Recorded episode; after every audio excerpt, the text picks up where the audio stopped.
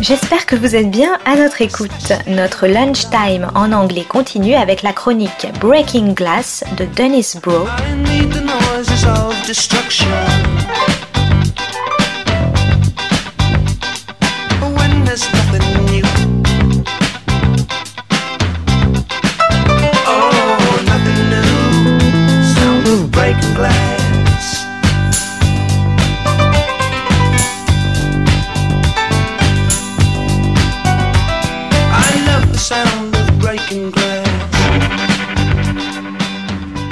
This is Broe on the Global Literary Beat, Breaking Glass. Today's episode People in Prison. They're gonna wanna get out. There are many calls today for abolishing the police, or in actuality, establishing a downsized police force and allowing social workers to respond to calls for help, not with a badge and a gun, but with an understanding of the problems that plague troubled and impoverished communities. The same can be said for prisons where, especially in the U.S., with the largest incarcerated population in the world, wide scale reform is needed. This social fact is driven home by the recent publication of the Portuguese author Manuel Tiago's fictionalized version of his own prison experience, The Six Pointed Star, in a first translation into English by Eric A. Gordon. This is the nickname given to Lisbon's fortress like carceral building with a surveillance center and cells radiating out from it. During the Salazar dictatorship, which ran parallel to Franco's rule in Spain, the fortress housed prisoners guilty of crimes large and small. As the book relates, some were violently antisocial, while others were a cry against the dictatorship's inequality. Alongside these were, of course, those most dangerous of inmates, those imprisoned, as are Mumia Abu-Jamal and others in the U.S., for their political ideals. This is not to mention two other prominent global political prisoners whose incarceration under harsh conditions is being used to push them slowly and quietly toward death. WikiLeaks' Julian Assange and Hotel Rwanda's Paul Rusesabagina, a cancer survivor kidnapped and detained in a Rwandan prison.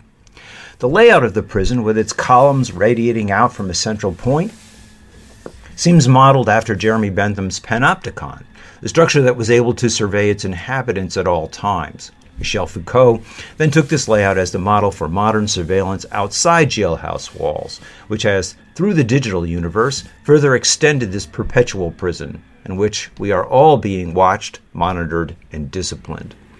Tiago the pen name for the political activist Alvaro Cunhal stresses the arbitrary nature of those locked in this system as the dictatorship reached its apogee in the 1950s. The author is struck in getting to know the inmates by the fact that the prison is filled with killers who are neither worse nor better than ones who have never killed and never would, adding, in terms of the unfairness of the system, that Many who committed crimes could well have spent their whole lives without doing them. This is a breathtaking novel of heartbreaking vignettes, aided by Gordon's translation, which respects the time frame but updates the lingo at moments where this is crucial to an understanding by a contemporary audience. The author suggests a strong contrast in the motives and circumstances of those locked up. Silvino, convicted of a number of robberies and break ins, is recognized as a good man by guards and prisoners, and is fascinated by his explorations into the animal kingdom. Augusto retaliates when a big landowner robbed his family, seduced his sister, and then threw them off their land. In anger at this injustice, he plugs the landowner at point blank range with a shotgun in a crime for which the prisoners forgive him. Garino, meanwhile, stole food, distributed it to his fellow vi- villagers, and for this was locked up for 12 years. These crimes, the product of a ruthlessly uneven society, are differentiated from, for example, the doctor who drugged his patients and then raped them. Behind bars, he treats the other prisoners disdainfully, as if he should not have been among them. Instead of showing actual remorse, he makes a show and spectacle of prayer, which he performs in front of guards and prison officials in a way that is designed to get him an early release. In this other group also is Argentino, who trafficked in women, and in a fit kills his partner with, in this case, the crime, revealing the kind of man he was in the end. The subject of prison labor in the South in the U.S. practiced in a prison system after Reconstruction, overwhelmingly filled with black prisoners and a substitute for slavery, is described in the novel as a scam.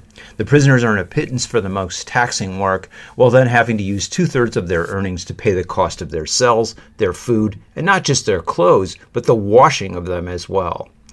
A liberal warden begins his stint at the prison enacting reforms, including the prisoners finally being allowed to eat together, instead of their only collective experience being one hour in the yard.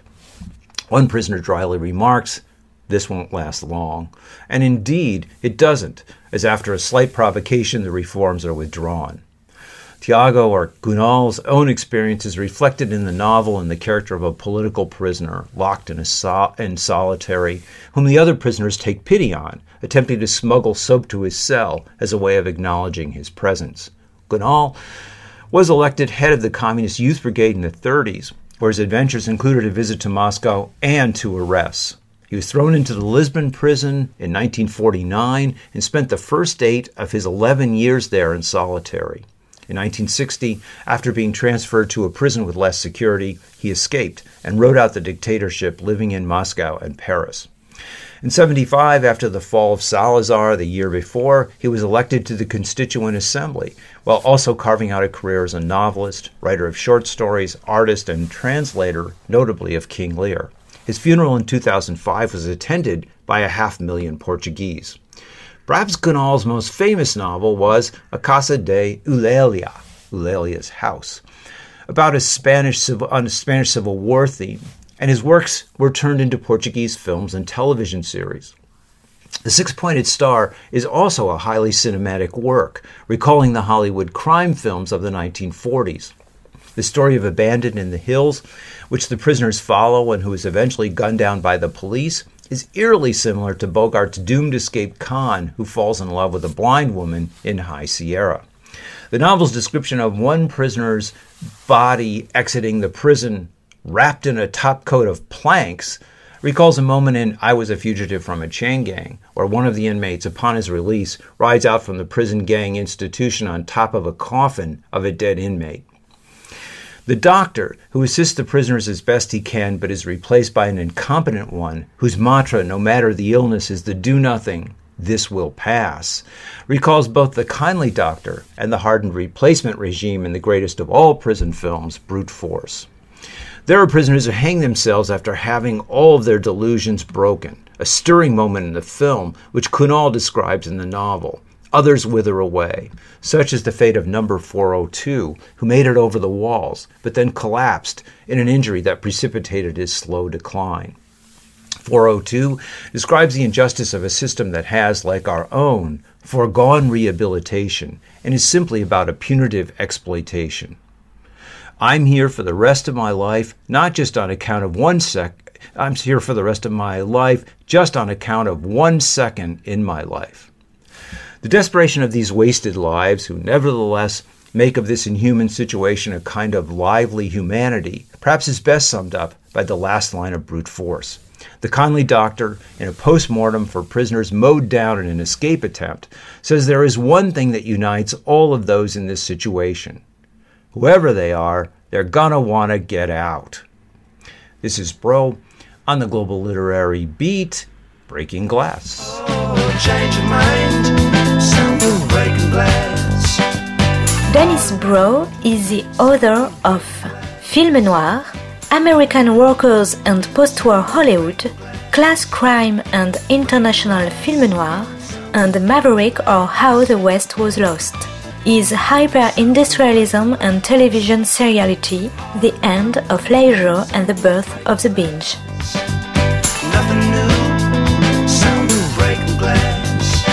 C'était Breaking Glass de Dennis Bro sur Art District.